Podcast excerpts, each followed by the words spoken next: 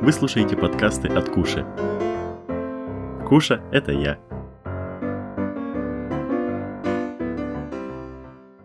Всем привет! Вы слушаете подкаст о настольных играх, который я решил назвать «Картон и пластик», выпуск первый. С вами Куша. Что такое настольные игры, вы, наверное, все знаете. Каждый с этим сталкивался, каждый, наверное, играл что-либо.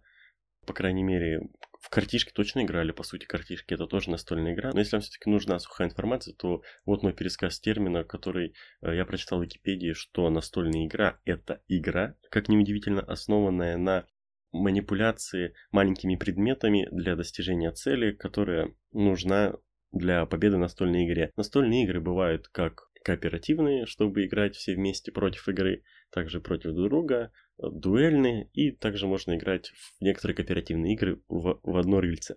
История настольных игр насчитывает около э, 6000 лет. 4000 лет назад в Древнем Египте играли в такую игру, как Сенет или Сенет, я точно не знаю, как правильно. Э, скорее всего, играли фараоны или богатые люди другие знать. Эта игра, по сути, шашкоподобная, правил никто так и не понял. Конечно, есть теория, как в нее играть, но это уже не важно. Также игры создавались и позже в Древнем Китае были, получается, прародители такой игры, как Го, и прочие названия их тоже не помню, но не суть важно. А, в 12 веке нашей эры на Востоке уже играли в карточные игры, ну, в карты. Только через 100 лет, получается, эти карты дошли до Европы, после чего они были запрещены. Получается, все настольные игры в Европе были запрещены где-то в веке 13-14 но не были запрещены нарды. Не знаю, почему нарды не были запрещены. Как по мне, так обидно проигрывать как и в нарды, так и в карты, так и в любую другую игру. Но вроде бы оно было именно так. Игры становились сложнее, становились сложнее как э, по количеству и качеству компонентов, так и по правилам.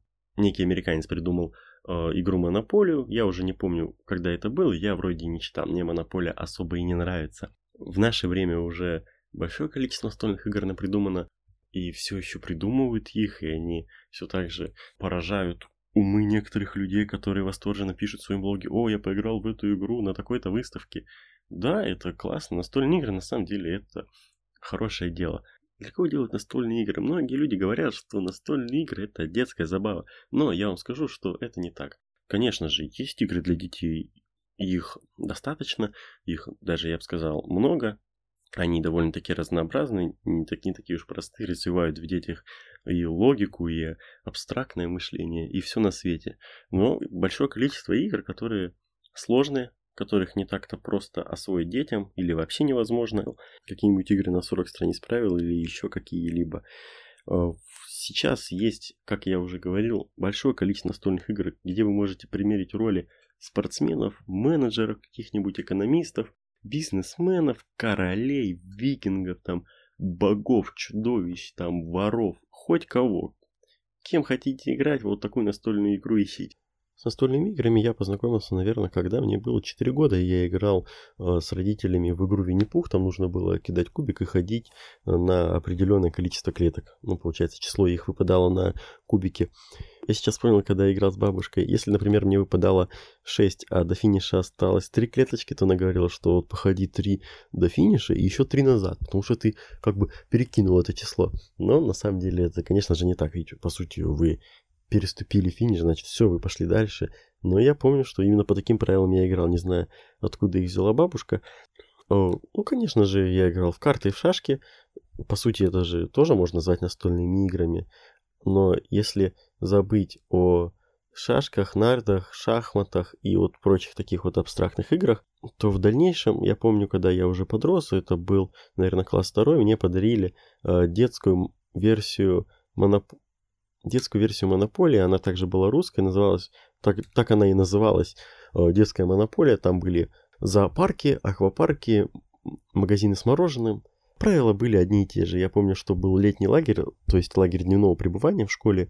Э, я отдал, точнее дал э, поиграть эту настолочку парню, который был на один класс старше меня, и потом он ее не вернул, а у меня не хватило смелости сказать ему, что все, давай возвращай. И родители потом говорили, где настольная игра? Я говорю, не знаю, я кому-то дал. И родители тоже на меня тогда ругались, но что было, то прошло. В дальнейшем, когда уже я подрос, еще чуть побольше, ну, не знаю, может быть, класс был четвертый или шестой, была настольная игра «Спортивный менеджер», игра, по сути, тоже недалеко уходила от монополии, но там, получается, можно было выбрать направление, куда идти, покупать хоккейные клубы, футбольные клубы, между другими игроками устраивать какие-то матчи, но мы так до конца и не поняли всех правил игры, э, лень было читать все эти 10 страничек маленьких, где больше всего было картинок. Но как-то мы играли, и она нам все равно нравилась из-за того, что вот были всякие вот эти вот клубы NBA, КХЛ, э, русские клубы